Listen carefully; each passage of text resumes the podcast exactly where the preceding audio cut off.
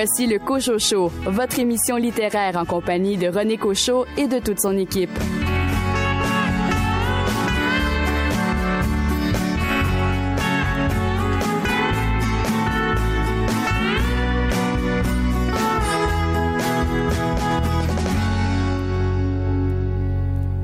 Bonjour tout le monde, ici René Cochot. Toute l'équipe de votre rendez-vous littéraire est bien heureuse de vous accueillir pour ces euh, deux prochaines heures axées sur la littérature québécoise, un rendez-vous auquel vous vous êtes euh, habitués.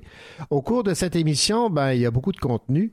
Nous aurons entre autres la critique de David Lessard-Gagnon, notre spécialiste en bande dessinée et en roman graphique de La Pitoune et la Poutine, publié aux éditions Pau Pau. Nous entendrons également André Raymond nous parler du roman La Lutte. Pourquoi ces deux livres? Tout simplement parce que ce sont les coups de cœur du mois de janvier des libraires indépendants. Comment passer sous silence l'affaire Gabriel Matzneff? Nous entendrons également quel livre a influencé André Jacques à se lancer en littérature policière. On apprend que le livre Manuel de la vie sauvage de Jean-Philippe Barry-Guérard sera adapté au théâtre par la compagnie euh, du CEP. Nous aurons donc l'occasion de revenir sur la chronique de Caroline Tellier qui avait beaucoup aimé ce roman Manuel de la vie sauvage. Nous entendrons également un peu de poésie, celle de Mireille Gagné qui va nous lire quelques extraits de son recueil Minuit moins deux avant la fin du monde.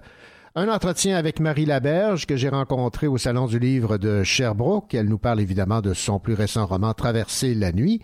Et Richard Mignot, de votre côté, vous allez nous parler d'une nouveauté aux éditions à lire.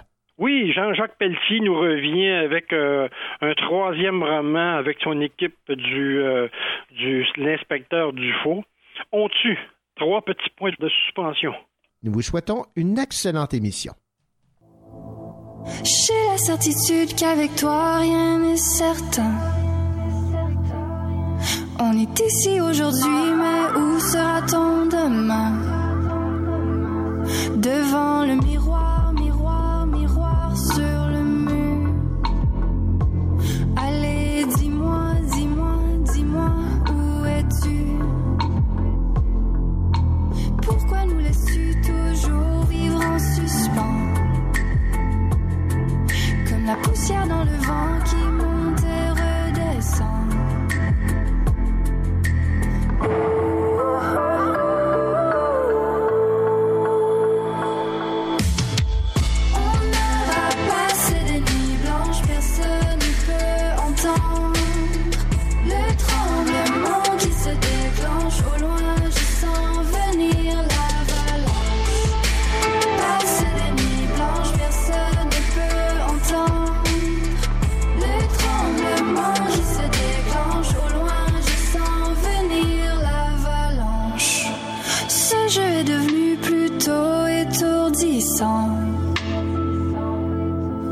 Est-ce que tu y crois?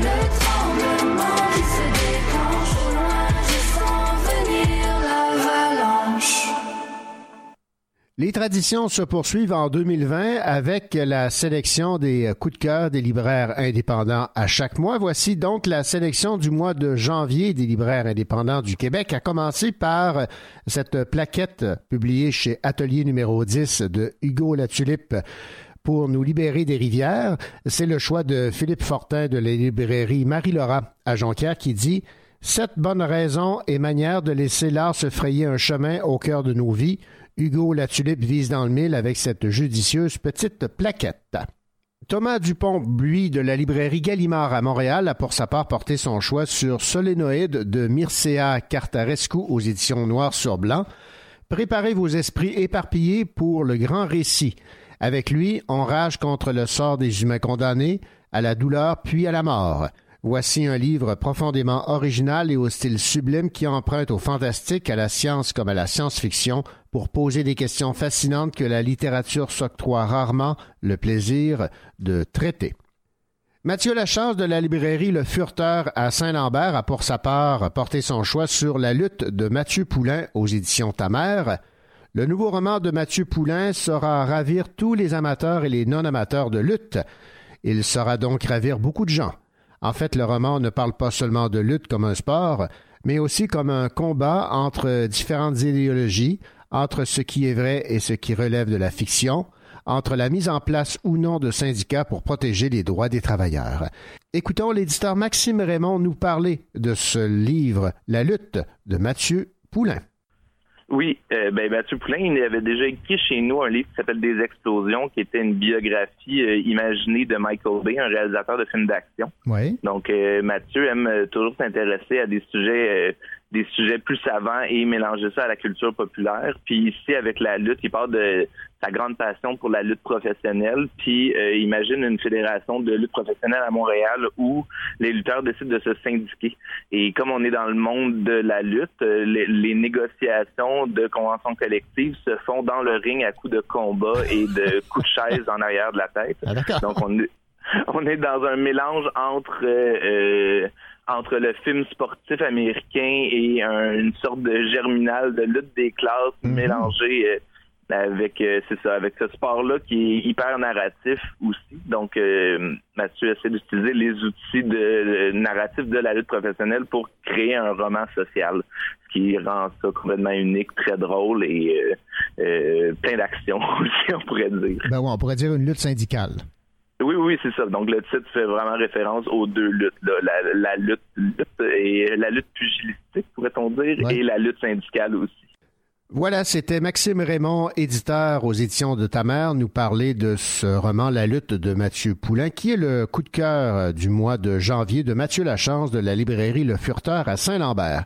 Quel est le coup de cœur de Chantal Fontaine de la librairie moderne à Saint-Jean-sur-Richelieu? Jules et le renard à l'école des loisirs de Joe Todd Stanton, donc un livre jeunesse. Joe Todd Stanton, nous dit Chantal Fontaine, offre un magnifique album aux couleurs chatoyantes, empli d'ombre et de lumière et qui foisonne de détails auxquels les petits pourront s'attarder. Une histoire toute simple sur la confiance et l'entraide, racontée avec un humour tout en finesse. Et on va terminer avec le choix de Gabriel Guérin de la librairie Pantoute à Québec. Son choix, La Pitoune et la Poutine de Alexandre Fontaine-Rousseau et Xavier Cadieux aux éditions Pau Pau. Mais non, La Pitoune et la Poutine n'est pas l'histoire d'une fin de soirée bien arrosée au Ashton Grand Allée.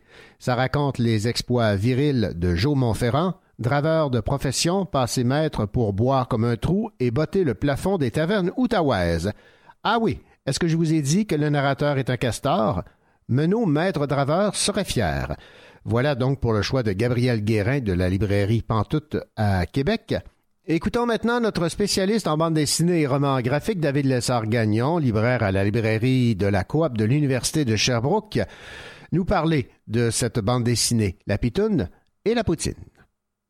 Voilà, on voyage dans le temps. Euh, on est bel et bien au Québec, mais on s'en va au, au 19e siècle, les, années 1850 plus ou moins, et euh, on retrouve un héros euh, folklorique légendaire québécois, Joe Montferrand. Euh, Joe Montferrand est, le héros de cette histoire, la, la Pitoune et la Poutine. Ouais, ça, c'est tout un titre. C'est tout un titre, une belle, une belle allitération. Mm-hmm. Et donc, la Pitoune, ben, c'est pas une personne de sexe féminin, c'est bel et bien le bio de bois qui est transporté par les eaux. Donc, on parle de la drave. Mm-hmm. Et euh, la poutine, ben là, hein, je pense que pas besoin de présentation, même si en fait il y a une spécification là, euh, de par euh, le narrateur. Un narrateur que je mentionne est un castor. Un castor. oui, voilà. Donc on ne parle pas ici de la poutine acadienne, hein, cette boule de patates râpée, là. farcie, ouais, la poutine râpée, exactement. Alors en tout respect, Oui. c'est affiché comme quoi on ne parle pas de cette poutine-là, mais bel et bien de celle du Québec. Euh, bande dessinée aux éditions Papa, signée par Alexandre Fontaine-Rousseau au texte et scénario, puis Xavier Cadieux au dessin. Alexandre Fontaine-Rousseau, je le suis depuis un certain nombre d'années. C'est un, type qui a fait euh, déjà quelques bandes dessinées, entre autres à la mauvaise tête, avec euh, Pinkerton ainsi que euh, Poulet Gringrin. Et chez Papa, il avait signé avec Francis Desharnais, premier aviateur. Donc, un type qui fait déjà de la bande dessinée, qui publie d'autres choses par ailleurs, là, des fois à d'autres maisons d'édition non dessinées, entre autres, aux éditions de ta mère. Xavier Cadieux, lui aussi, est un PDS qui s'est déjà commis. Aussi à la mauvaise tête, je pense entre autres euh, à sa bande dessinée Le Dernier des Cadieux, qui est un pavé de 500 pages euh, complètement déjanté sur euh, l'histoire de sa famille, là, des gros guillemets, parce que ça, ça, ça, ça s'en va, euh, ça devient rock'n'roll assez rapidement. Là, je sais pas si, j'imagine que sa famille est pas comme ça pour vrai, parce que Non, c'est ça. pas reposant, ouais, pas reposant pendant tout. Donc voilà, euh, j'étais vraiment content de voir que les deux travaillent ensemble parce que les deux ont, ont, euh, une imagination euh, florissante qui, qui, moi me m'allume beaucoup. J'aime beaucoup ce qu'ils font, puis je trouve que les deux ont une, une folie égale, on va dire. En tout cas, ils se retrouvent dans une zone de folie qui les dans laquelle ils se ressemblent puis qui il y a beaucoup d'atomes crochus je trouve ça super le fun. Donc voilà on est au 19e siècle euh, euh, à- dans le coin de on est en Outaouais c'est la Drave le bois descend de la BTB puis on retrouve Joe Montferrand. Joe Montferrand bon pour la petite histoire ou le folklore vous vous rappelez ça c'est un type qui a réellement existé qui est né euh, à Montréal qui était immensément fort, immensément grand. C'était euh, quelques années, mettons, euh, quelques dizaines d'années après la conquête. Fait que les tensions entre les francophones, les Canadiens français déjà, et euh, les anglophones sont encore vives entre les, les, Britanniques. là. Joe Montferrand s'établit assez rapidement comme euh, une espèce de héros local, là, un type qui se bat pour la justice, puis qui se tient tête aux Anglais, puis qui se laisse pas faire, puis qui a qui a le- les bras pour, euh, pour ne pas se laisser faire aussi. Euh, il y a une légendaire histoire euh, un soir euh, à Gatineau où il aurait euh, affronté à lui seul une centaine d'Anglais qui l'auraient tous fait valser dans la rivière en soignant un Irlandais par le pied. Donc, euh, fait que vous voyez le genre de paix. Bon, ça c'est le personnage de Joe Montferrand. On retrouve ici Joe Montferrand plusieurs années plus tard. Il est rendu euh, bedonnant. L'âge l'a un peu rattrapé, Euh, mais il fait toujours le party parce que c'est ça qui est, c'est ce qu'il est né pour faire dans cette histoire. hein. C'est un type qui le soir s'en va au bar, lève le coude et descend les boissons sans payer. En fait, en payant, en laissant son empreinte au plafond. Il y a aussi cette légende là, comme quoi un jour il aurait laissé, euh, il aurait laissé comme paiement une empreinte de son soulier au plafond parce qu'il était tellement grand et fort, il était capable de le faire. et là, quand on retrouve euh, Joe, euh, il est un, il est encore dans ces histoires-là. En fait, il est rendu vieux, mais ça fait plusieurs décennies qu'il raconte toujours ces mêmes histoires-là. Les gens sont un petit peu tannés. Puis euh, l'âge le rattrape aussi. C'est pas facile de se remettre de ces brosses-là. Euh, rendu à l'âge vénérable auquel il est. Et euh, le Vlotipa qui un jour entend parler d'un plat miraculeux qui a été inventé dans l'est euh, de cette province. Un plat qui fait en sorte que le lendemain, on est bien correct, top shape, il n'y en a pas de problème, euh, on se lève puis on est prêt à aller à l'ouvrage, puis euh, tout est beau. Joe, euh, en entendant ça, se dit voilà ma solution miracle, voilà ce qui va m'aider à, à pouvoir continuer plus allègrement à faire le party. Le Vlotipa qui s'en va sur euh, sa pitoune de voyage, qui est une immense bûche, là, vraiment avec plusieurs pièces à l'intérieur D'accord. tout du long, les gens voyagent par pitoune. Il y a des gangs aussi, il y a des gangs de des, des espèces de gangs qui maraudent là, les, les rivières euh, qui attendent des voyageurs perdus, euh, entre autres une espèce de bande. euh, voyez ici le gang des draveurs errants. Il y a une bande de- d'espèces de, draveuses amazones. Euh, le redoutable gang des Bush Babes qui un jour, un moment donné, capture Joe. Il y a aussi des curés là, qui sont dans son chemin à un certain point. Donc c'est la quête de Joe Ouais. pour aller trouver ce plat mythique dans l'Est. Il doit traverser euh, puis s'en aller dans des zones qu'il connaît pas, là, euh, retrouver un peu notre Estrie Montérégie. Donc voilà, c'est c'est rempli de blagues, c'est euh, rempli de situations loufoques. C'est rempli de commentaires euh, tous aussi déjantés les uns que les autres. Le dessin de Cadieux sert à 1000% ce propos-là. C'est plein de clins d'œil et d'autoréférencement à soi-même, mais à toutes sortes de choses. Euh, le, baseball, Twin Peaks, il y a, je, peux pas, je peux pas faire, euh, je peux pas faire l'économie de, de, tout nommer. Ce qui est référencé là-dedans, ça, ça s'en va dans toutes sortes de directions. C'est jouissif si vous voulez rire. C'est quand même une, un, un, bon récit. On parle de quand même presque 180 pages, mais ça se lit à une vitesse, euh, à une vitesse phénoménale. C'est très, très, très, très, très agréable. Voilà, c'était David Lessard-Gagnon, libraire à la coop de l'Université de Sherbrooke, qui parlait de cette magnifique bande dessinée La Pitoune et la Poutine de Alexandre Fontaine-Rousseau et Xavier Cadio aux éditions Pau le coup de cœur du mois de janvier de Gabriel Guérin de la librairie Pantoute à Québec.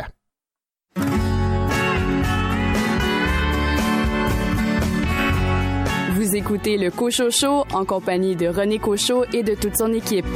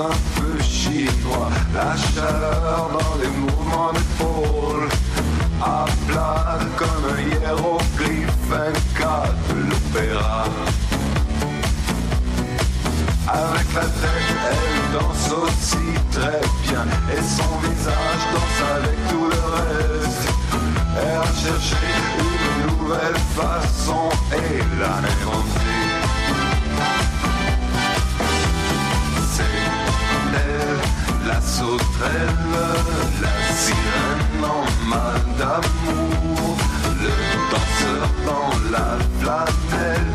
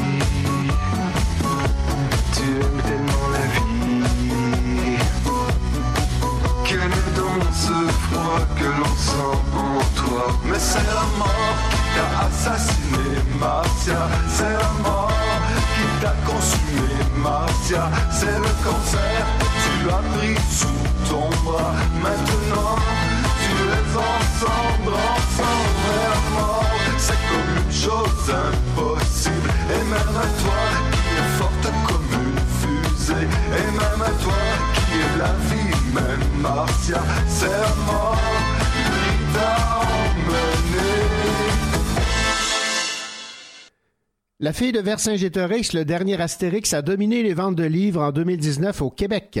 Même si cette bande dessinée n'est sortie qu'à la fin octobre, le 38e album des aventures d'Astérix a réussi le tour de force de prendre la tête des ventes de livres pour l'année au Québec. Notons que les livres sur l'automobile et la perte de poids se sont très bien classés dans cette liste des livres les plus vendus au Québec en 2019. Les chiffres ont été compilés par le service d'information des ventes Gaspard, qui comprennent les ventes dans les librairies indépendantes ainsi que dans les magasins Costco, Walmart et Indigo. Donc, ça n'indique pas les ventes de livres dans les euh, magasins Renaud-Bré et Archambault. Alors, on compte 35 livres québécois sur ce palmarès des 50 meilleurs euh, vendeurs. Je me suis attardé aux euh, bandes dessinées, romans graphiques, essais littéraires et romans parmi les plus vendus. Voici la liste des cinq livres en pole position. Astérix, tome 38, La fille de Vercingétorix en première position. Deuxième, La vie secrète des écrivains de Guillaume Mousseau. En troisième, Anna et l'enfant vieillard de Francine Ruel. En quatrième position, Ghost in Love de Marc Lévy. Et on termine avec la cinquième position occupée par L'univers est un ninja, tome 3, le livre Mauve de Alex A.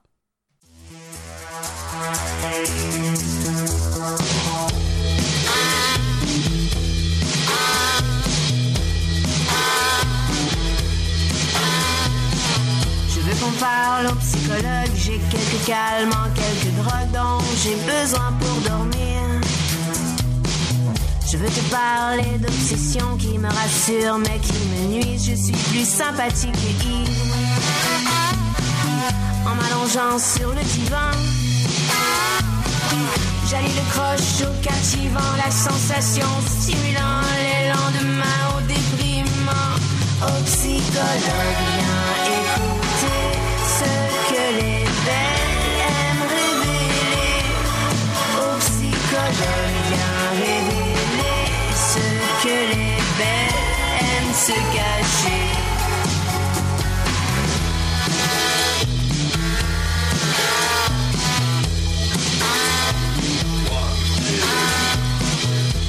il faut cette boisson, trois cigarettes sur mon perron pour décrire la situation.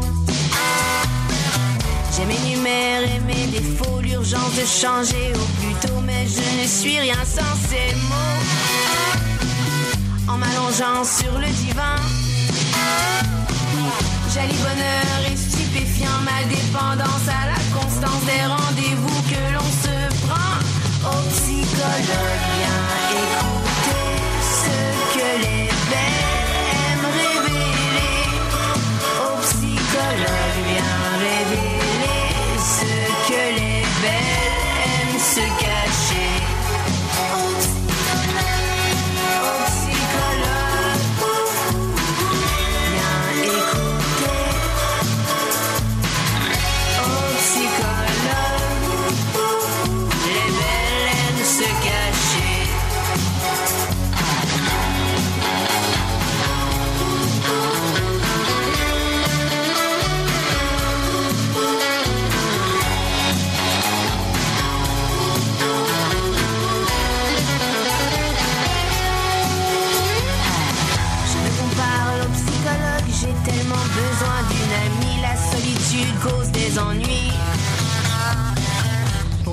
me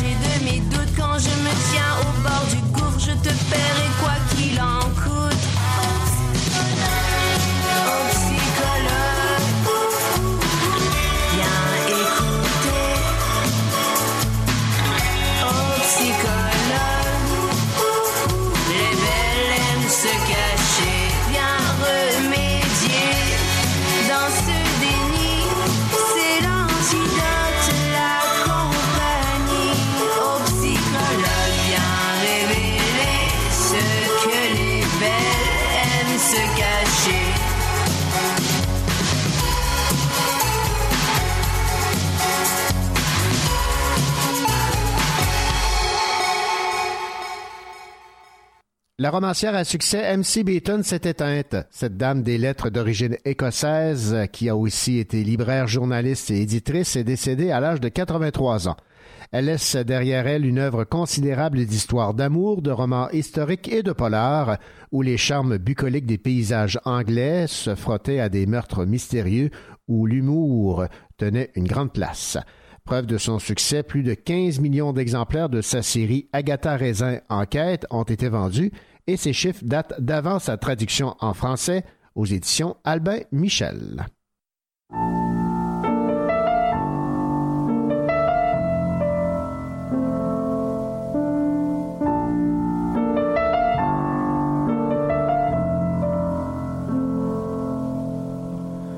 J'ai pas fini de faire la paix avec tout ce que je suis pas,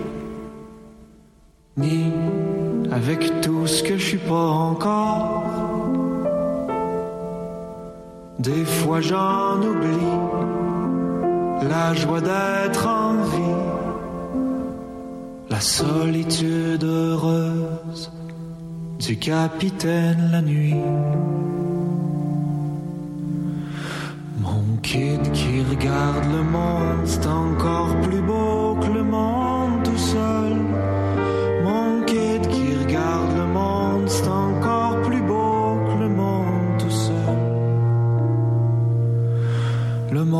tout seul.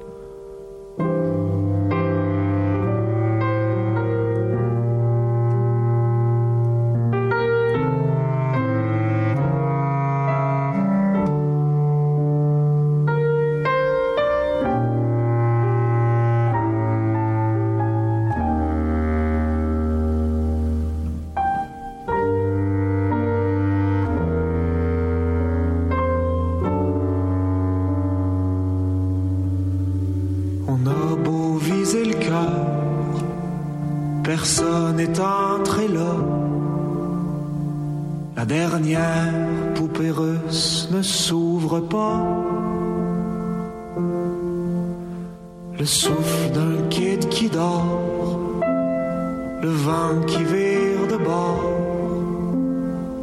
Au milieu des jouets du salon, deux corps imparfaits font l'amour dans un carré de soleil d'après-midi.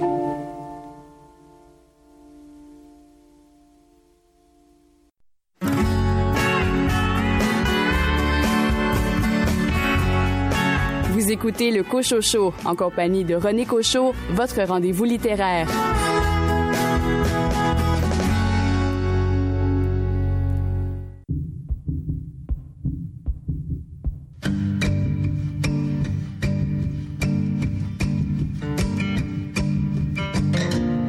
Pourquoi mais je t'aime sonne faux. Pourtant je crois que c'est la chose à dire. Je le désire plus qu'il ne faut. vois partout dans mon avenir. Qu'est-ce que t'attends,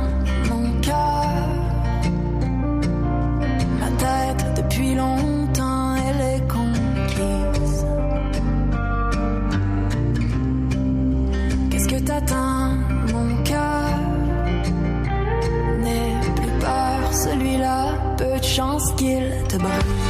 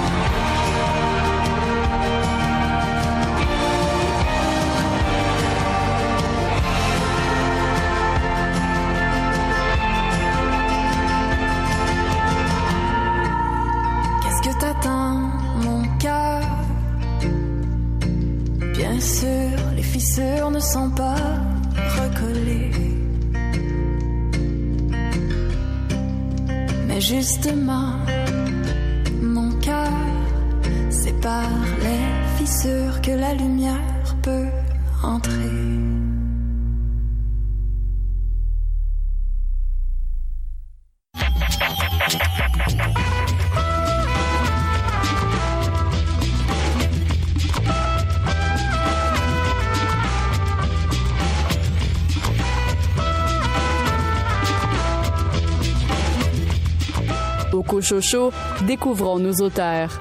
Quel est le livre qui a le plus marqué l'auteur de romans policiers, André Jacques?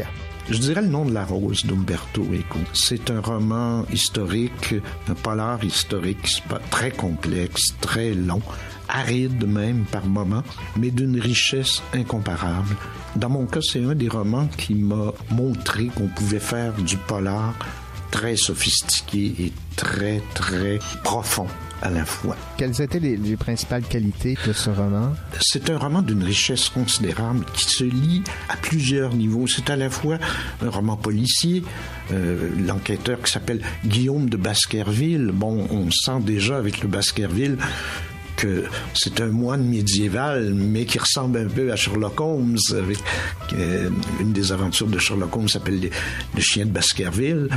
Alors, euh, et qui a un, un petit acolyte, un petit moine avec lui, qui est un peu le Watson, qui s'appelle d'ailleurs Atso, à qui il dit à un moment donné, Euh, élémentaire, mon cher Atso, on voit là que ça, il, il joue sur les mots. Donc, il y a, l'intrigue policière, il y a cet humour, je dirais presque britannique, même si Echo est italien, euh, cet humour de décalage euh, avec des petits clins d'œil comme ça.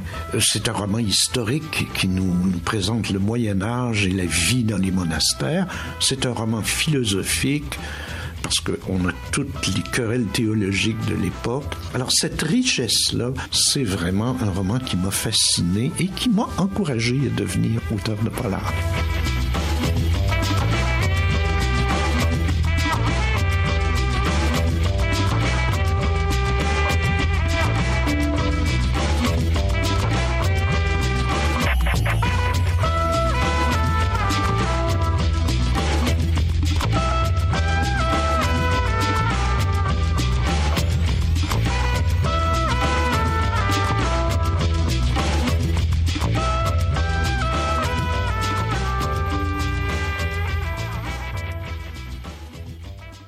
L'écrivaine américaine Elizabeth Witzel est décédée à l'âge de 52 ans. Journaliste, elle avait entre autres écrit pour le Wall Street Journal et The Atlantic, mais c'est euh, surtout en 1994 qu'elle a été euh, révélée avec la publication du livre Prozac Nation, Young and Depressed in America. C'est un récit autobiographique dans lequel l'auteur raconte avec honnêteté sa dépression et surtout sa dépendance aux drogues à l'adolescence. Le livre a été publié en 1994. Il a fait euh, de cette autrice une icône féministe de la génération X. Prozac Nation, en fait, a été adapté au cinéma. C'est la comédienne américaine Christina Ricci euh, qui assumait le rôle principal. À l'époque, le Prozac était un médicament tabou pris par des personnes pour régler leurs problèmes de santé mentale. Il a été mis en marché en 1988 et l'auteur, Witzel, a contribué à libérer la parole de toute cette génération de jeunes femmes qui souffraient en silence. Elle avait un style d'écriture très cru, une approche frontale. Elle a été une pionnière, dit-on, du récit intimiste, très en vogue aujourd'hui en littérature. Elle n'a pas eu peur de raconter ses tentatives de suicide, ses difficultés à surmonter la dépression.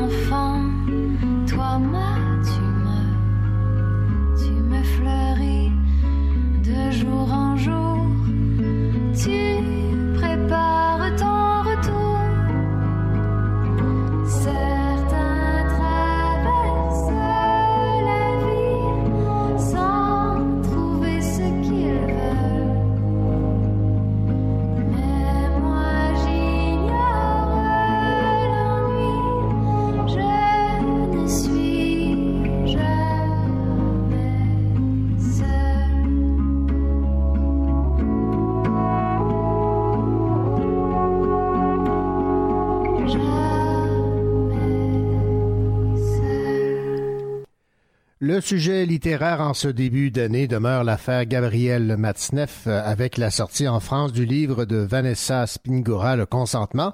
Le consentement, c'est le récit de la véritable histoire de Vanessa Spingora, séduite par euh, l'écrivain alors qu'elle n'avait que 14 ans et lui euh, 50. Le goût proclamé de l'homme, aujourd'hui âgé de 83 ans pour les jeunes filles et les jeunes garçons, est au cœur de cet euh, ouvrage. L'écrivain, on le sait, n'a jamais caché ses penchants pédophiles et dit n'exprimer aucun regret.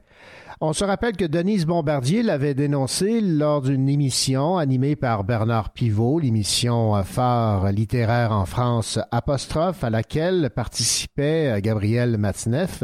Cette émission est bien, sûr réapparue, revenue dans les écrans radars. À l'époque, Denise Bombardier avait été la seule à dénoncer les relations de l'auteur avec euh, ces jeunes victimes.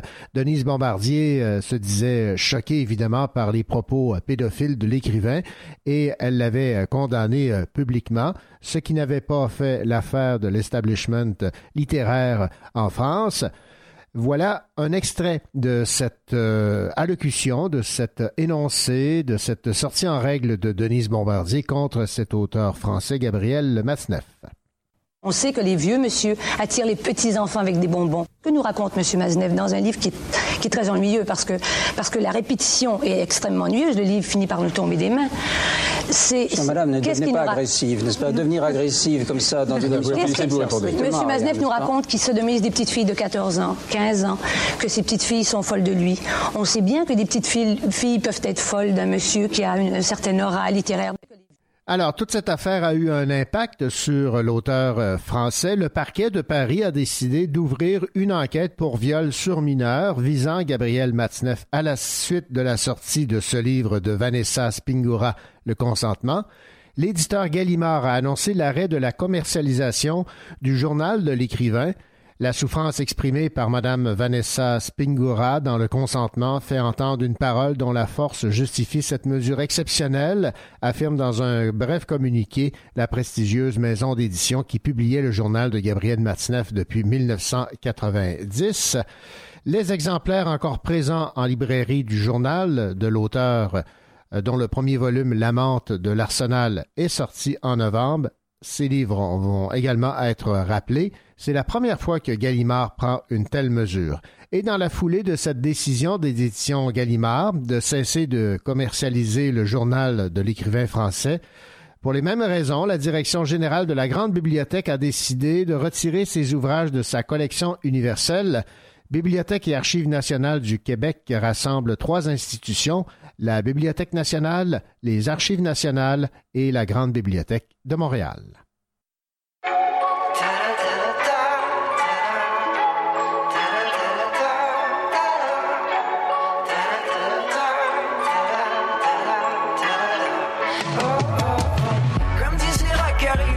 Encore temps de rouler. On est en ville et c'est pas là le miracle qu'on voulait. N'est pas le temps de me demander vers quoi je courais. J'ignore encore de quoi sera fait le prochain couplet. Aujourd'hui je vais bien, pourtant hier tout s'écroulait. Ramenez-moi à l'année où un seul verre me saoulait. Elle est où l'époque où on faisait ce qu'on voulait? Lorsqu'on se foutait de savoir combien ça coûtait.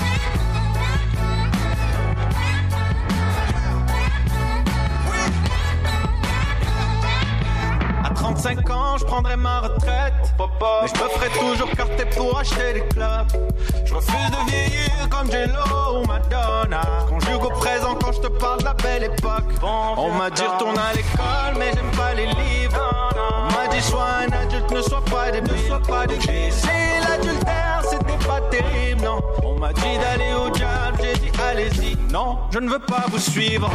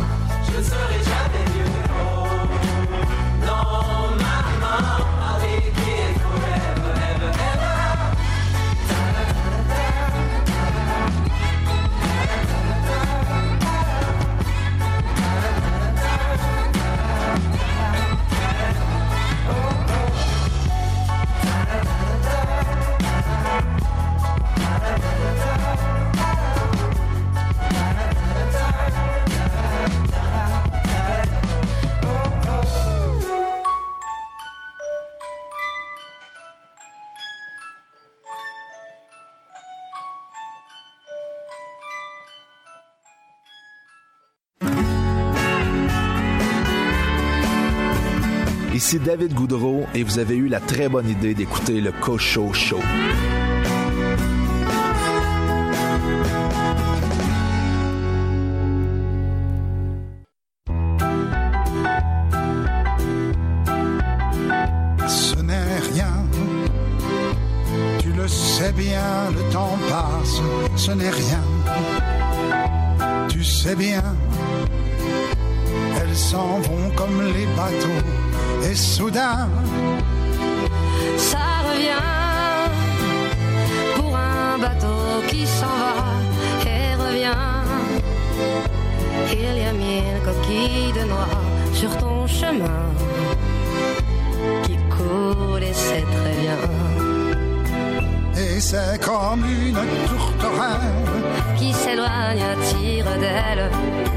Doch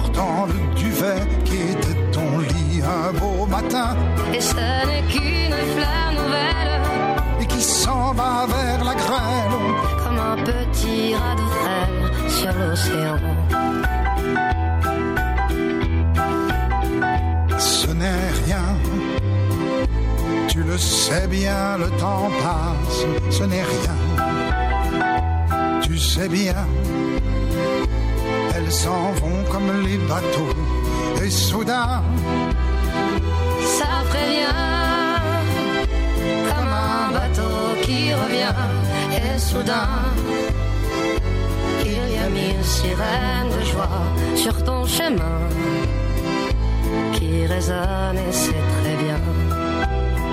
Et ce n'est qu'une tourterelle qui revient à tire d'aile en rapportant le duvet qui était ton lit un beau matin. Et ce n'est qu'une fleur nouvelle. Et qui s'en va vers la grêle.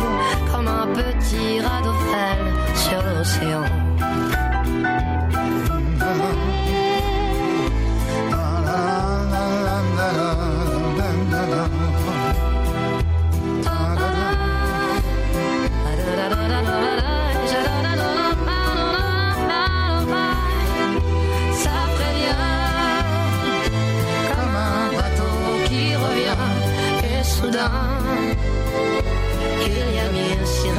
De joie sur ton chemin.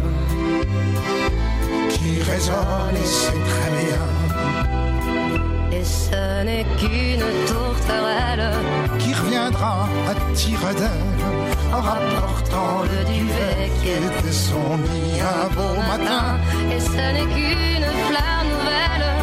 Et qui s'en va vers la grêle comme un petit frêle sur l'océan.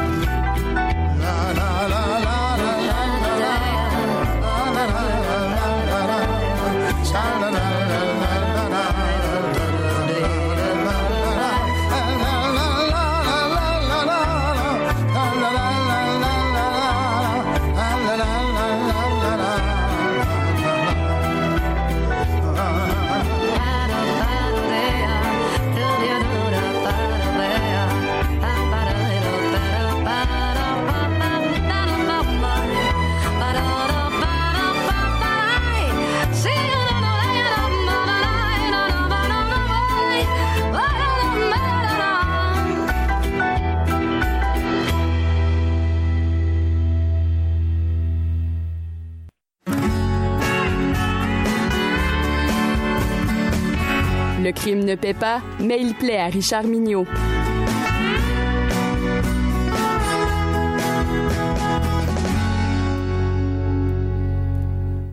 Richard Mignot, Jean-Jacques Pelletier est devenu un incontournable de la littérature policière au Québec et voilà qu'il est de retour avec, euh, aux éditions à lire, le roman On tue trois petits points de suspension. Oui, mon cher René, j'ai un aveu à vous faire. J'adore les points de suspension. On tue le troisième roman de cette série avec l'inspecteur-chef Henri Dufault du SPVM et son équipe très, très spéciale. Après nous avoir présenté cette équipe dans Bain de sang et deux balles et un sourire, Jean-Jacques Pelletier les place au cœur d'une affaire sordide où les criminels ont un objectif bien précis, sauver la planète.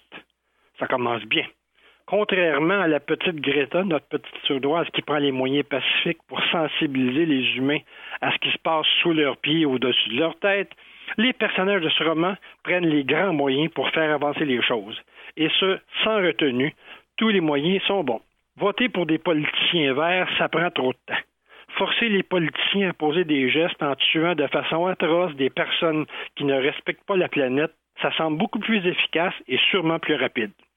Toute l'histoire commence dans un sous-sol infect où on trouve des personnes âgées. Certaines sont mortes, d'autres sont encore entre la vie et la mort, rachitiques, affamées et probablement torturées. La nouvelle de ce carnage enflammera la presse et les réseaux sociaux. L'inspecteur-chef Dufault se voit confier l'enquête malgré les effectifs réduits. En plus, ordre d'en haut, on lui assigne un journaliste allemand qui le suivra partout pour écrire un article dans un journal de son pays. Tout cela s'ajoute au choc de la mort de sa femme, à son deuil non assumé et à ses relations tendues avec les autres corps de police et du service de renseignement canadien. Et la série de meurtres que certains qualifient de pédagogiques se continue en allant en crescendo. Éleveur de porcs et doigts gavés, propriétaire de boucherie, propriétaire de chiens de combat, tout ce monde est visé. Mais par qui? Une guerre de gang? des écolos terroristes, des ultra-véganes? En plus, Henri Dufault se rend compte qu'il est ciblé par quelqu'un qui veut sa peau. Et là, les suspects peuvent être nombreux. Il a l'art de se faire des ennemis, ce, ce charmant jeune homme. Comment l'inspecteur et sa drôle d'équipe réussiront-ils à arrêter la série de crimes, tout en sachant qu'il est dans la mire d'un tueur professionnel? Comment les officines politiques géreront-elles les menaces? Jean-Jacques Pelletier, avec son écriture bien personnelle, rend bien vivante cette enquête passionnante. Il utilise avec brio tous les moyens d'enrichir le récit pour faire comme si. Transcription d'interventions plus ou moins réfléchies sur les réseaux sociaux, insistance des médias sous le couvert du droit à l'information du public, la pression des hiérarchies de chacun des corps de police. Tout cela fait du bruit, dérange, mais ça n'empêche pas la voix intérieure de l'inspecteur de s'immiscer dans l'enquête et de le faire réfléchir. À son habitude, Jean-Jacques Pelletier nous offre un roman haletant, sans temps mort et avec un style bien personnel. L'écriture est moderne, saccadée, intégrant les réseaux sociaux et les émissions de télévision d'information continue. Le lecteur est plongé au cœur de l'information, bombardé par une tonne d'informations donnant une crédibilité étonnante au récit. Quand on lit du Jean-Jacques Pelletier, on se retrouve devant notre médium préféré et on se laisse raconter l'histoire. À travers toute son œuvre, Jean-Jacques Pelletier continue à nous faire le portrait réaliste et vivant de notre monde contemporain en nous décrivant des méchants crédibles et des bons qui le sont encore plus. Pour les amateurs et ceux qui pourraient le devenir, un très bon Jean-Jacques Pelletier. Aux éditions à lire, ont-tu trois petits points de suspension, ça c'est important, de Jean-Jacques Pelletier. Merci beaucoup, Richard Mignot. C'est un plaisir, René.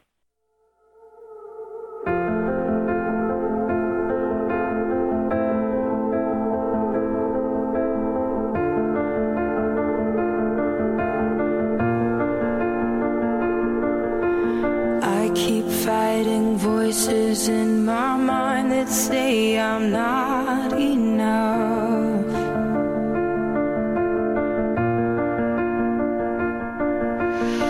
Every single lie that tells me I will never measure up.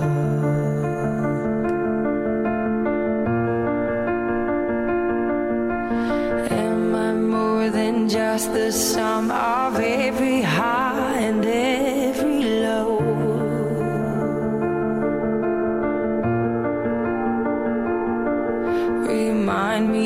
once again just who I am because I need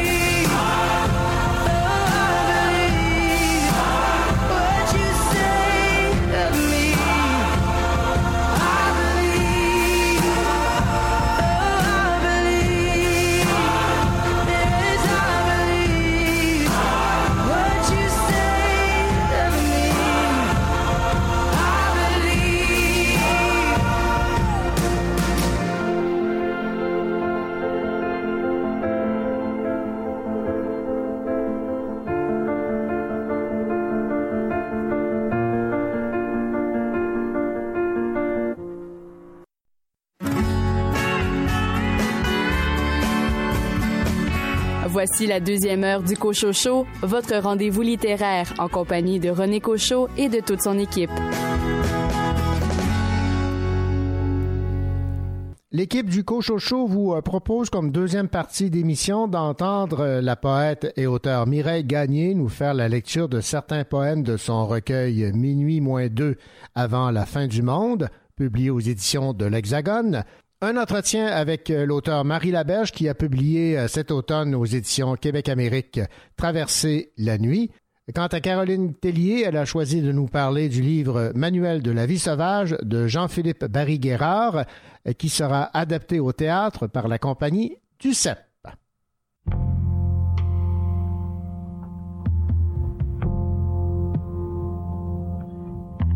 À bout de bras, porte nos envies, le cœur à la bonne place, le courage en dentier.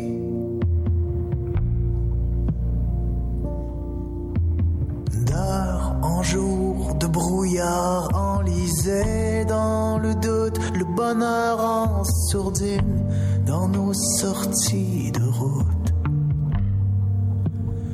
Pourquoi s'acharner sur des chemins d'argile, laissant si peu de traces sur des mille et des mille? On creuse pour combien d'étoiles? Combien d'étoiles?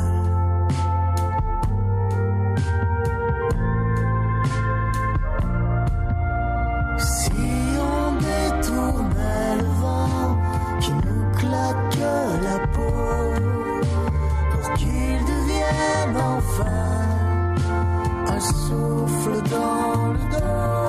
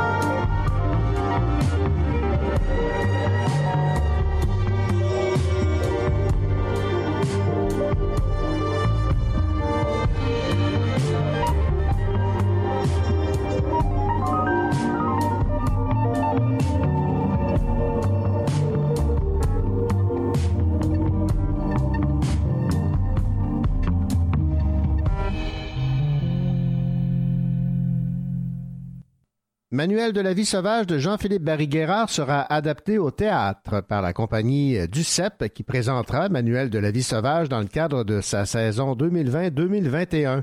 L'auteur signera lui-même l'adaptation pour la scène de son roman et cette création sera mise en scène par Jean-Simon Traversy, co-directeur artistique de DUCEP. Manuel de la vie sauvage a séduit, rappelons-le, la critique lors de sa sortie en 2018 et a notamment été nominé pour les prix des libraires du Québec en mai dernier.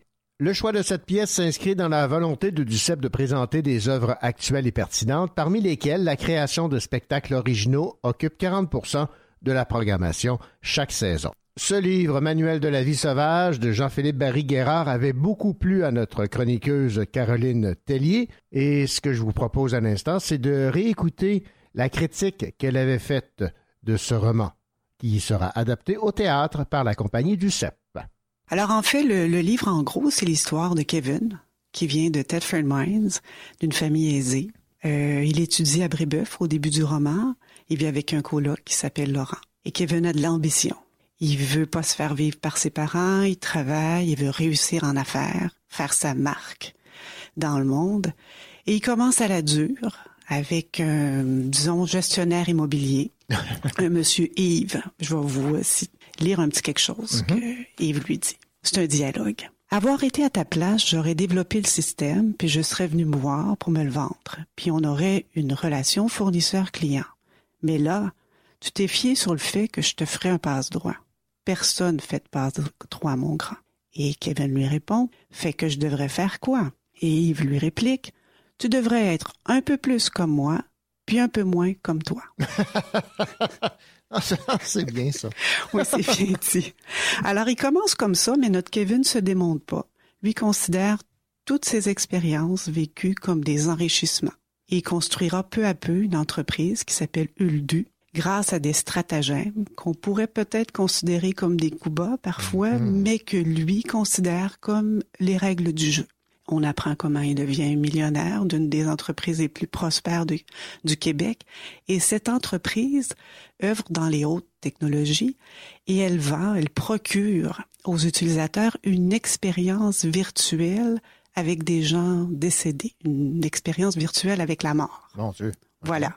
Ça s'appelle Manuel de la vie sauvage. Donc, il faut pas le voir. Est-ce qu'on doit le voir comme un roman? Comment on doit le voir? Alors, c'est particulier. Quand on regarde le cahier, une UTT de la couverture où il y a un drôle de visage avec une couronne, et qu'on ouvre la première page, on lit Vous achetez ce livre parce que vous voulez gagner. Ah, D'accord. C'est comme le, le, quoi, le, le, le secret version québécoise. Exactement. Donc, le secret pour devenir riche et célèbre. Et euh, on a dans ce livre-là des passages, de, je dirais des passages théoriques, où là, Kevin nous euh, fait des exemples, euh, des analyses à un problème, une situation. Il nous donne des solutions à ces problèmes, une marche à suivre et des conseils. Je vais vous en lire un. Tout dans la vie commence et finit avec un avocat. Donc, on comprend que ces affaires sont pas si simples. Et commencer une relation en sachant qu'elle devra se terminer un jour. Ah, d'accord. Donc, les amitiés sont fragiles. Et il y a des passages aussi de dialogue. Et dans ces passages, c'est là que l'histoire avance le plus. Donc, on a vraiment, comme dans un, un livre de développement personnel, des passages théoriques avec toutes sortes, toutes sortes de, de conseils et de secrets. Je vous ai entendu euh, quelques extraits, nous lire quelques extraits. On pourrait euh, euh, dire de quel style d'écriture a Jean-Philippe Barry-Guerrard? En fait, Jean-Philippe Barry-Guerrard écrit comme Kevin. Exactement comme un jeune de 20, 22 ans qui deviendrait millionnaire. Comme si c'était ce jeune-là qui avait écrit. On sait que c'est Jean-Philippe Barry-Guerrard est un, a écrit pour le théâtre. Donc, c'est vraiment comme s'il avait écrit son personnage. Et tout le long du roman, c'est Kevin qui parle. Donc, c'est toujours, toujours dans une écriture d'un jeune de 20, 22 ans. Et ce que vous me disiez aussi, c'est que vous, avez apprécié le déroulement de, de l'intrigue. Oui, exactement. Tout arrive à point.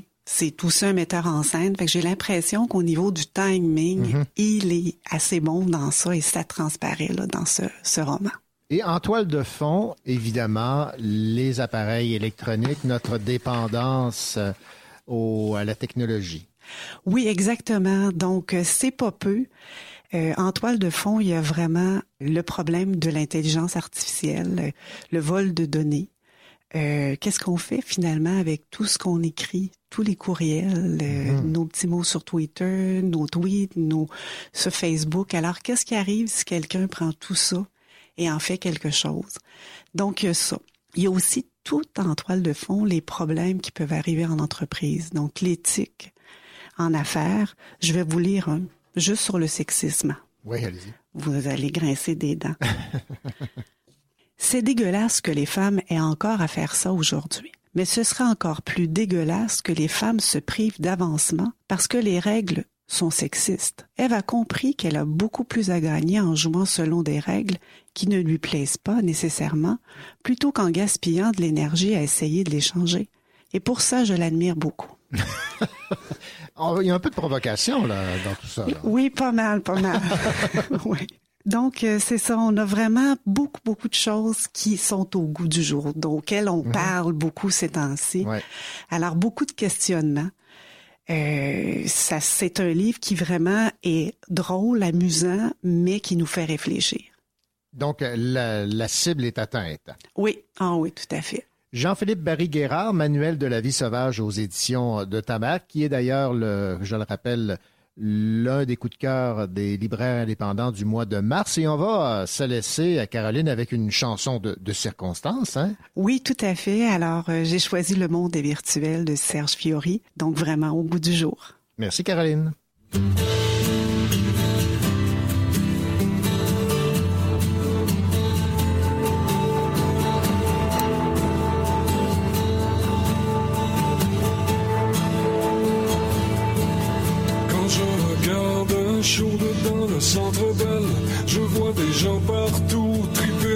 Sur salle.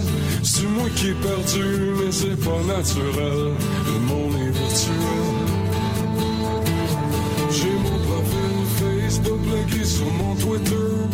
Celui de Twitter plugué dans mon toaster. Fait que là, mes muffins anglais reçoivent des courriels. Le monde est.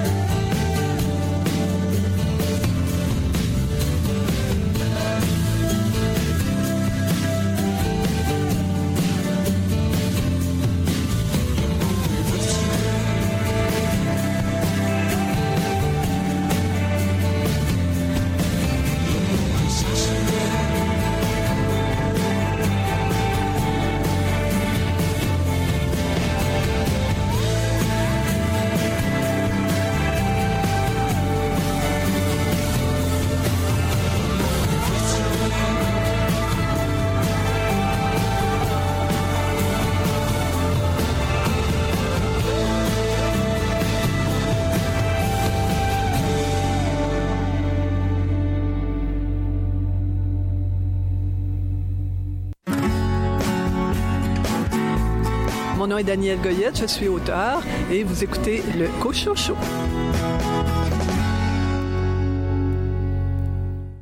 L'écrivaine Antonine Maillet a été nommée citoyenne d'honneur de la ville de Montréal. L'écrivaine acadienne, née au Nouveau-Brunswick en 1929, s'est installée à Montréal dans les années 70.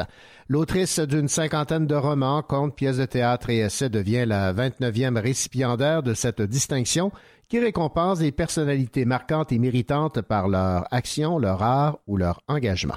La mairesse Valérie Plante a salué l'empreinte laissée par Antonine Maillet dans la culture, l'histoire et la mémoire montréalaise, québécoise, acadienne et canadienne. Aujourd'hui âgée de 90 ans, Antonine Maillet, rappelons-le, a été le premier auteur non européen à remporter le prestigieux prix Goncourt en 1979 pour son roman Pélagie la Charrette. Elle a aussi été sacrée Grande Montréalaise en 1991.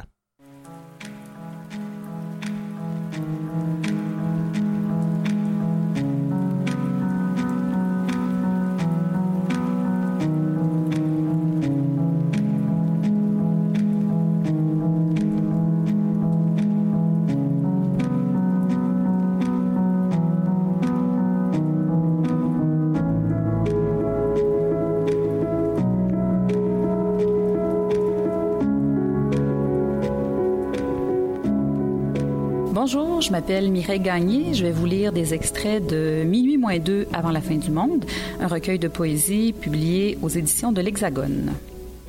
Un jour, quelqu'un lui a dit Il faut faire très attention, monsieur. Les éclairs émanent parfois de l'intérieur. Enfant, il a volé une poupée à sa sœur. Par un tout petit trou dans le pied, il l'a vidé de sa mousse. On l'a retrouvé dans le garde-robe, inconsolable, la bouche ouverte, pleine de bourrure. Il essayait de se remplir. Il passe la tondeuse comme on va chez le barbier, coupe plus court que les apparences. Par endroits rase jusqu'aux racines. C'est un homme de peu de mots, en surface. Dans son enclos au bureau, il espère trouver la clé pour ouvrir les fenêtres. Sur ses bras, il le sent, des feuilles sont sur le point d'éclore. Lu dans le journal, la grille ne fait plus la différence entre les hommes, les arbres. Une fois le tronc coupé en deux, on voit un trou dans les stries du cœur. Le vendredi, il s'arrête toujours chez le boucher pour acheter un cœur de porc. Il observe sa poitrine, défoncée, abandonnée. Un chantier en friche pendant les vacances de la construction. Avant d'y déposer le cœur, il se demande s'il est plus libre que lui. Juste avant d'allumer le plafonnier du salon en fermant les rideaux le soir, il rencontre les yeux d'un passant. Une seconde prolongée où il souhaite que la lumière intérieure soit plus forte que la lumière extérieure.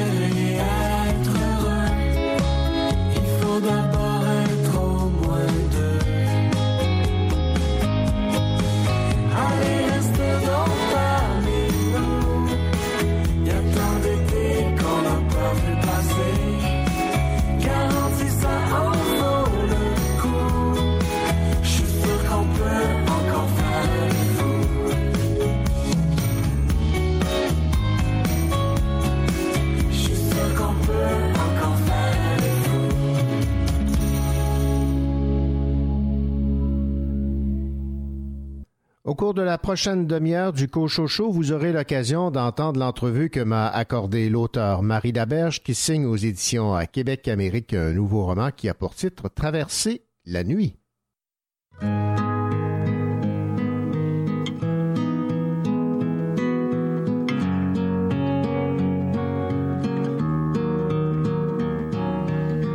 Devant le portail vert de son école primaire, on le reconnaît tout de suite.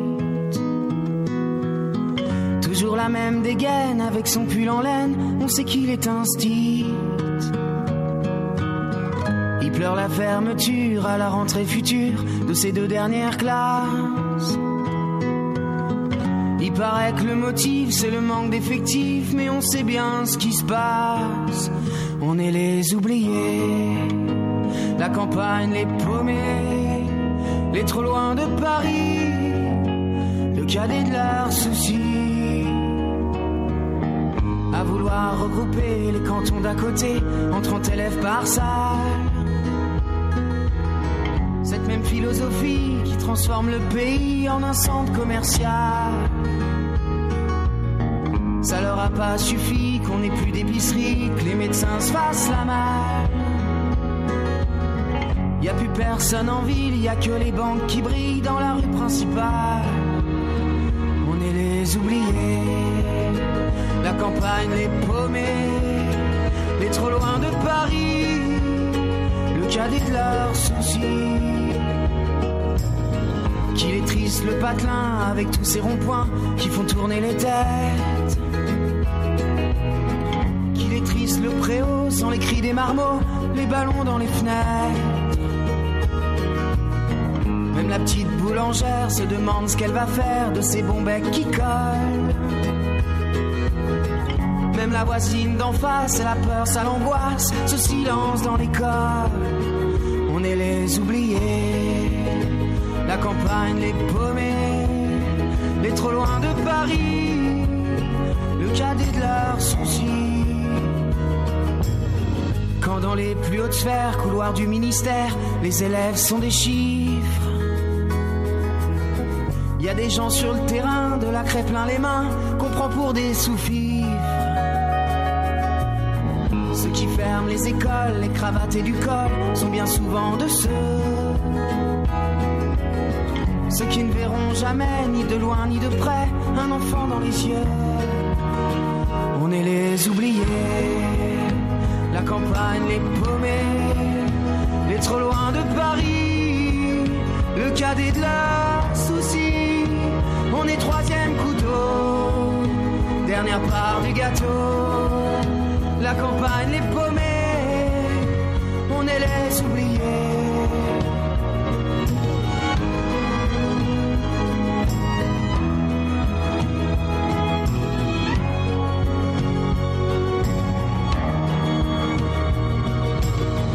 Devant le portail vert de son école primaire, il y a l'instit du village.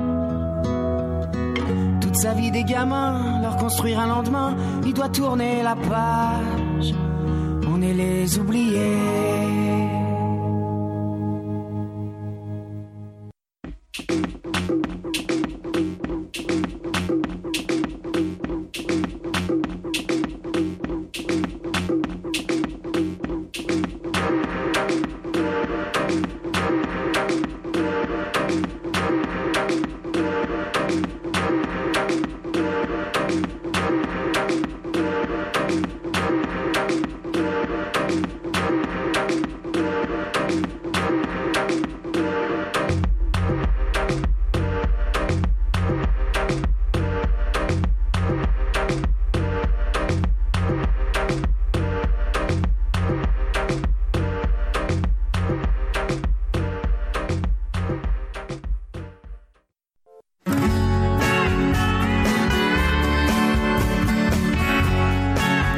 Écoutez le Cocho Show en compagnie de René Cocho, votre rendez-vous littéraire.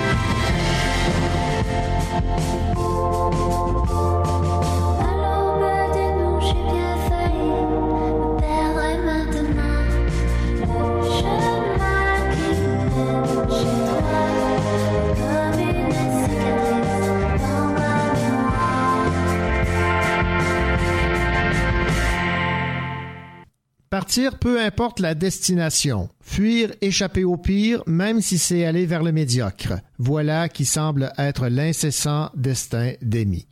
Autant son passé est léger en information, autant il pèse lourd sur le présent de cette femme archidiscrète qui ne se plaint jamais de rien, qui ne réclame jamais rien. Et pourtant, personne ne sait mieux qu'elle prendre soin des délaissés et des esselés de la terre, de ceux qui n'attirent plus le regard ou l'attention des bien portants. C'est déserté que la société isole dans des conditions minimalistes où la propreté n'est pas la seule lacune, loin de là. Voilà un peu qui résume le plus récent roman de l'auteur Marie Laberge qui a pour titre Traverser la nuit aux éditions Québec-Amérique. J'ai eu l'honneur d'avoir Marie Laberge en animation au récent salon du livre de l'Estrie et évidemment je lui ai demandé de nous parler de ce personnage principal de son roman, Amy toute sa vie, elle a fui. Quand quelque chose était menaçant pour sa sécurité, Mhm. quand quelque chose était menaçant pour quoi que ce soit, ou quand euh, les abus étaient trop grands, elle prenait, euh, elle prenait le champ, tout simplement, à sacrer son camp. Euh, c'est pas quelqu'un qui, qui sait argumenter, c'est quelqu'un qui sait partir. Remarquez que c'est mieux que rien.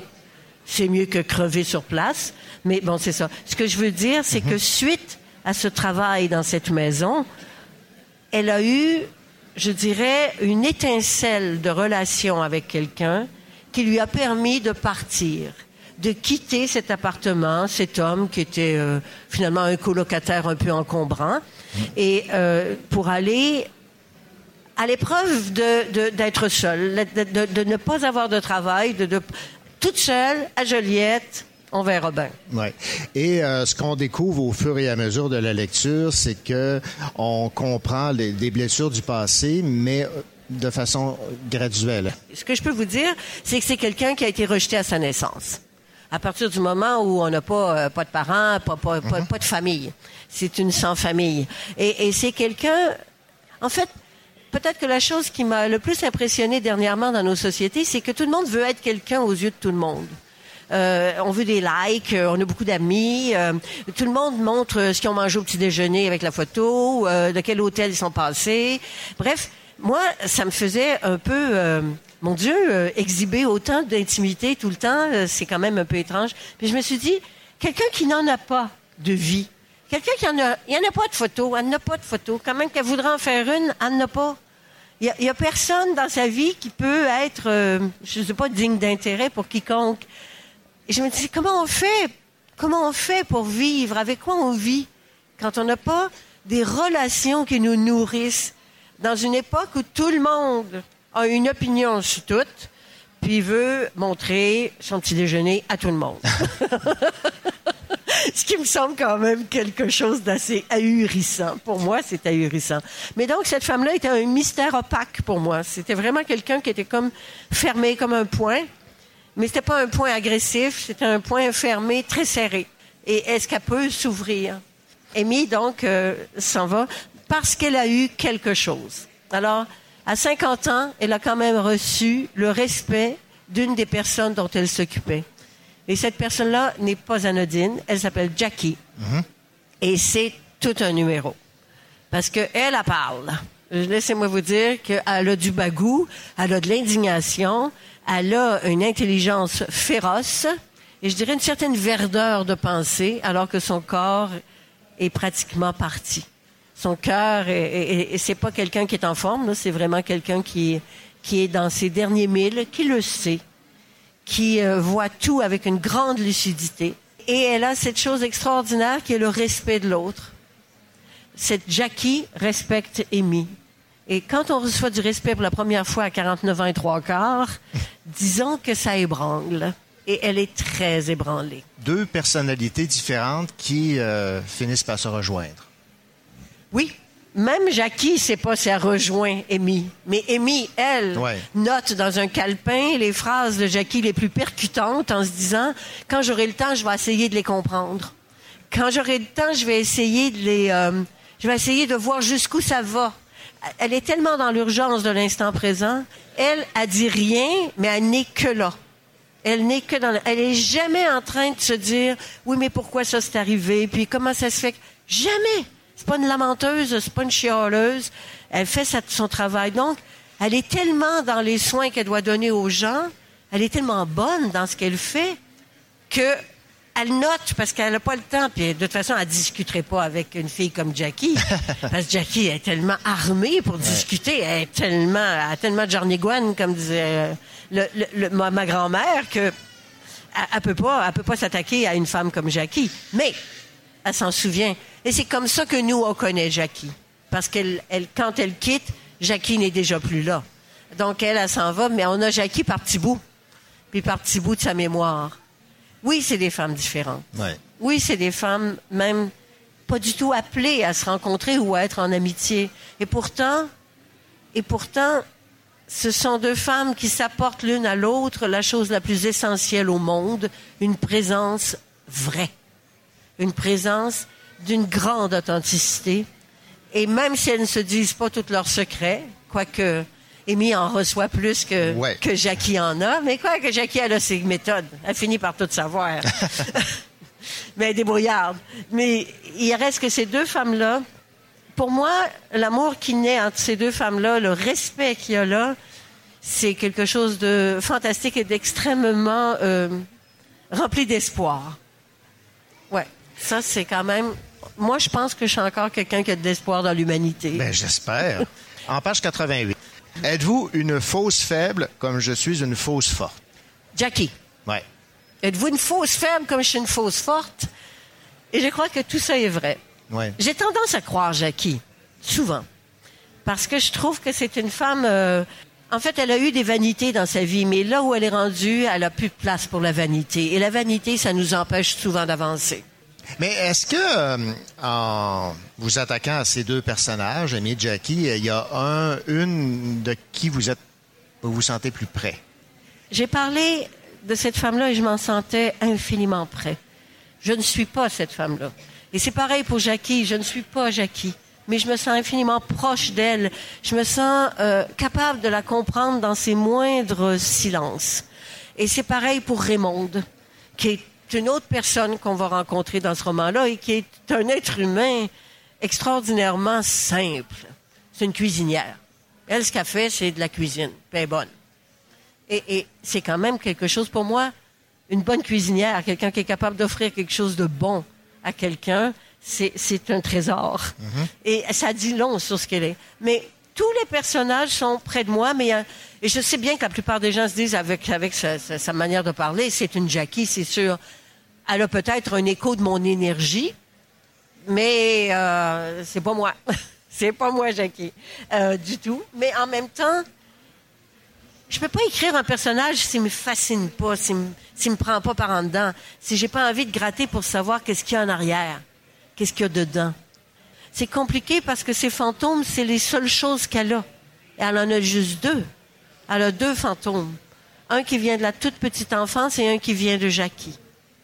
Et ces deux fantômes-là, c'est le lien qu'elle a avec l'humanité. Alors, qu'est-ce qu'on fait quand l'humanité se résume à deux souvenirs? Et qu'est-ce qu'on fait de sa vie? Parce qu'on est toujours vivante. C'est pas une question de est-ce que je dois mourir, c'est pas des affaires de même, c'est comment on fait? Et, et j'avoue que la- la- sa question est bonne, mais c'est la seule. J'aimerais qu'on parle un peu du fil conducteur, c'est-à-dire la, la- la façon dont vous avez décidé de, de structurer votre, euh, votre roman. Est-ce qu'au départ, les deux personnages existaient ou Jackie est arrivé dans le processus d'écriture? Vous avez commencé le tout avec Amy? Je n'ai suivi que cette femme, Amy, et son mystère.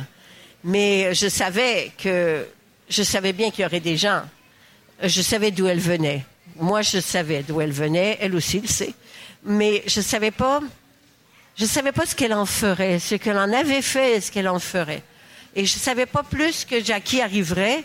La seule chose que je savais, c'est où elle travaillait, où est-ce qu'elle était. Et, et pour moi, c'était très important d'aborder euh, des personnes et des personnages qui sont vieux. Je savais qu'il y aurait que c'est là qu'elle travaillait, là où on a mis les gens en fin de vie utile, donc en début de vie inutile. Ce qui est quand même effrayant quand on y pense.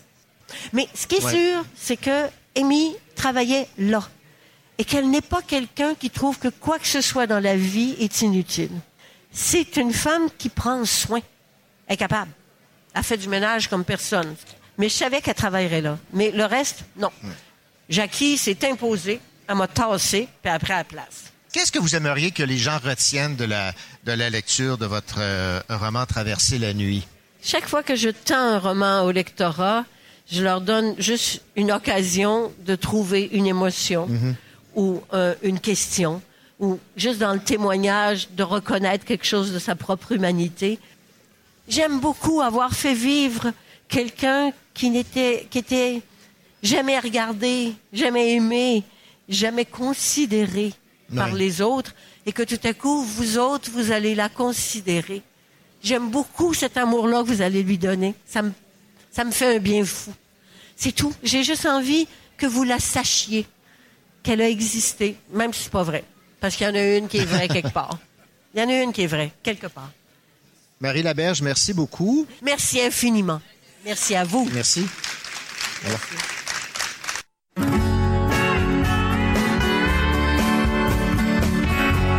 Vous écoutez le Cochot Show en compagnie de René Cochot et de toute son équipe.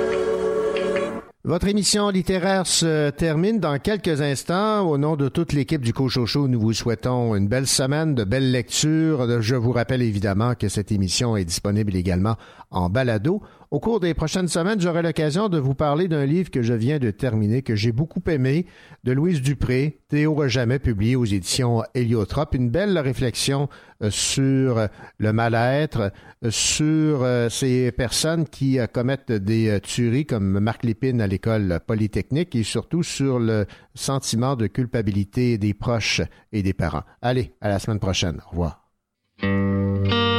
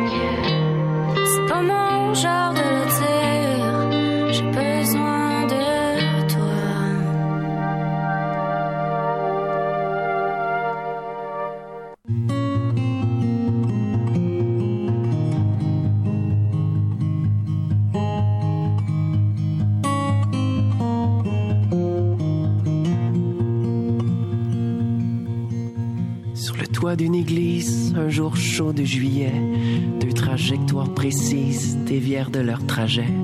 Il l'aperçut au loin, bien avant de l'entendre, une colombe dans ce coin, ça brillait comme un ange. Il passait sa vie, bien plus seul que bien d'autres, et son cœur amaigri cherchait souvent la faute. Bien sûr, c'est un corbeau, et les corbeaux sont seuls comme le sont les bourreaux lorsque la mort les cueille. Elle était issue d'une bonne famille, celle qui plane au-dessus des destins malhabiles. C'était jour de grand vent dans ce coin du quartier, et leur ligne du temps serait bientôt brisée.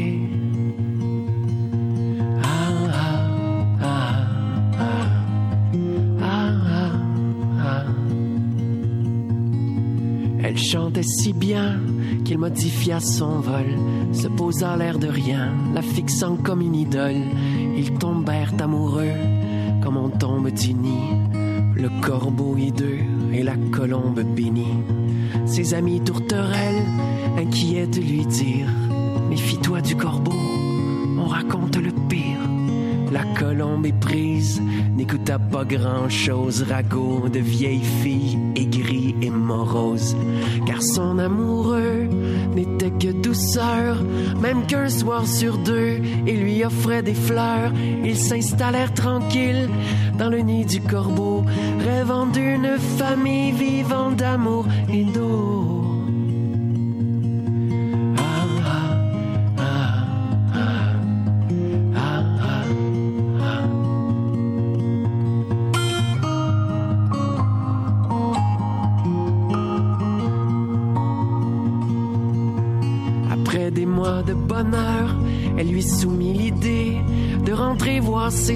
Le temps d'une journée.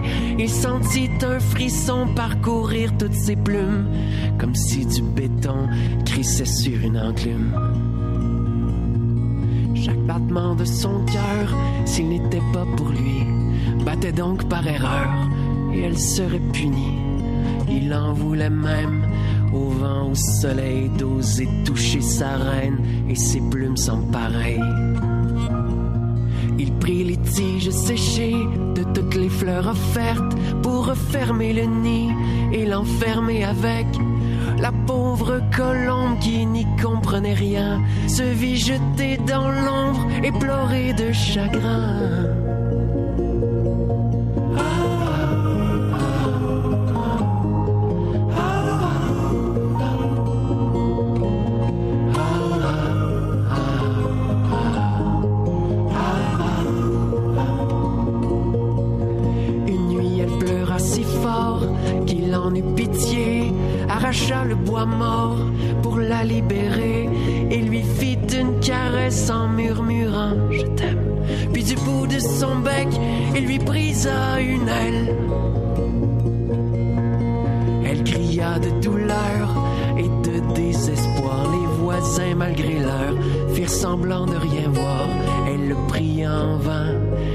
De la laisser s'enfuir. Il promit qu'au matin, il allait réfléchir. Mais lorsqu'elle fut endormie, épuisée de tristesse, le corbeau devenu fou aiguisa son bec. Les larmes dans ses yeux n'empêchèrent pas l'horreur. D'un coup vif et vicieux, il lui creva